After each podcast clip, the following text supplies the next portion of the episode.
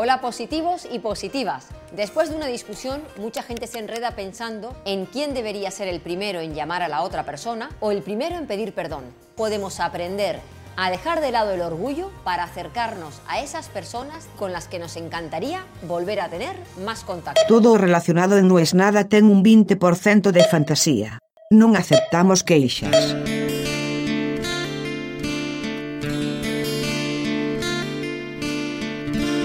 Síndrome del impostor. No, alguna vez yo hablé del síndrome del impostor en este podcast y esto no es exactamente eso. Recordemos que es el síndrome del impostor.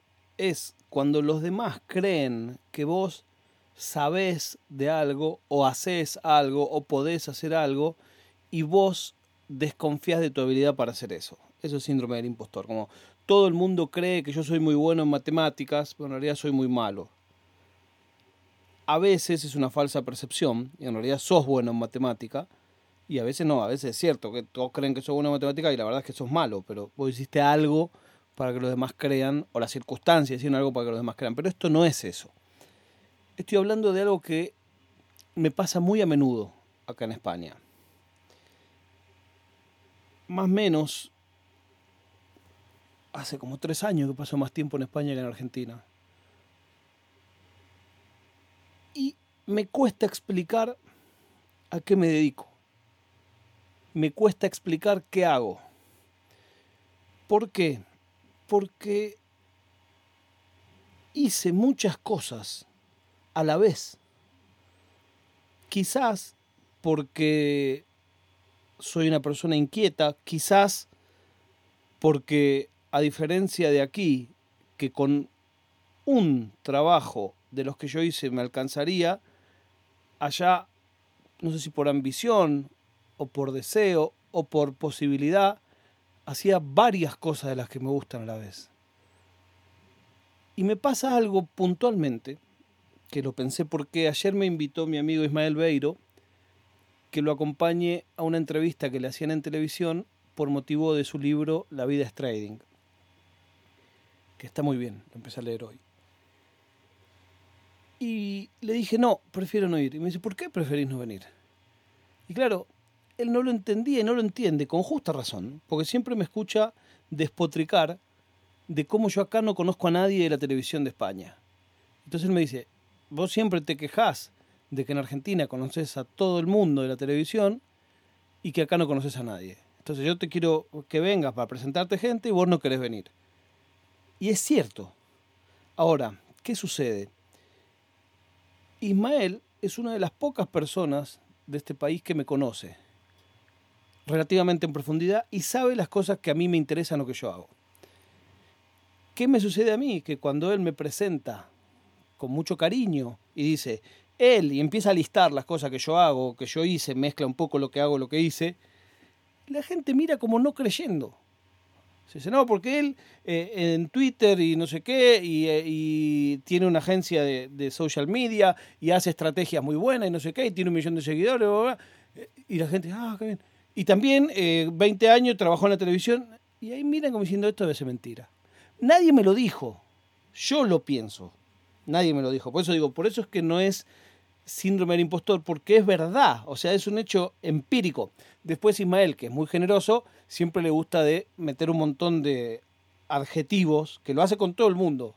Vi la presentación de su libro y él, en efecto, a todos presentaba, y este es el más grande de no sé qué, y este es el más capo de no sé cuánto, que seguramente es cierto, porque estuvo con Mercedes Milán en la presentación, que es una, la presentadora histórica de Gran Hermano, gente muy famosa y no sé qué, pero él no escatima elogios, pero yo sé que lo dice en serio, no lo dice en broma.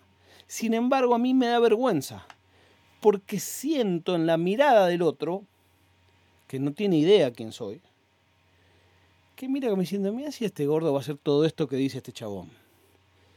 Y entonces llego a la conclusión de que quizás uno de los problemas es que no hay tanta pluriactividad aquí. ¿Qué quiero decir? El que es presentador de televisión es presentador de televisión. Y el que es presentador de radio es presentador de radio. Y el que es social media manager es social media manager. Y no hay uno que hace eso y el otro y el otro y el otro. Seguramente porque no lo hace falta. Pero eso hace creo yo, que suene achantada. O sea, todo lo que él dice es cierto. Si vos me preguntás a mí, bueno, ¿qué hiciste los últimos dos años de tu vida? Bueno, antes de la pandemia, ¿no? Después de la pandemia ya no hay vida. Antes de la pandemia.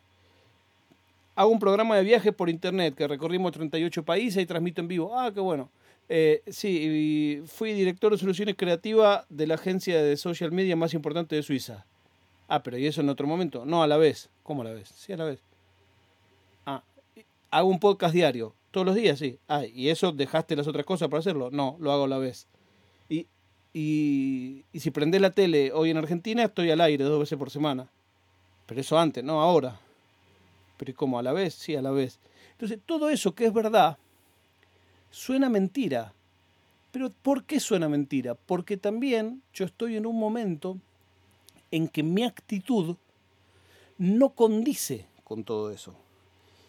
Ismael me presenta como la reencarnación de Maradona y mi actitud no es esa. Yo estoy como para adentro, siento... Es, como, es un problemón eso, es como una cuestión de actitud, como dice la canción. Pero cuando él me presenta como un campeón, yo íntimamente pienso, no, no es así. Ahí es donde podría ser síndrome del impostor. Pero en los hechos objetivos que él lista, no miente. Y es un poco un círculo vicioso. Porque si cuando te presentan a alguien, vos vas medio pinchado, por supuesto que ese que te presentan tampoco te va a dar tanta bola, y, entonces, y así es para siempre. Es muy difícil salir de eso. Pero por suerte, otra de las virtudes de mi amigo Ismael es que no le entran las balas y no se amedrenta y me presenta con uno y con otro y siempre tiene unos planes eh, divertidísimamente locos. Y mi torpeza no le hace mella.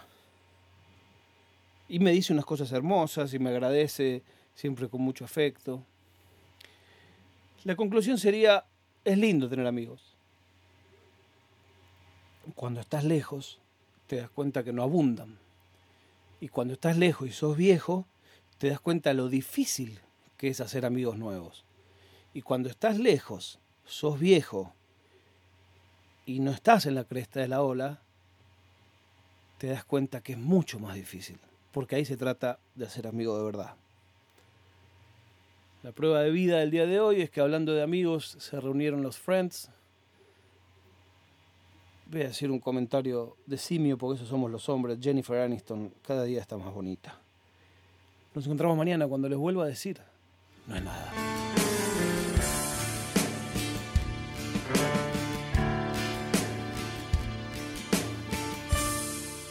しなナードパドカスツ。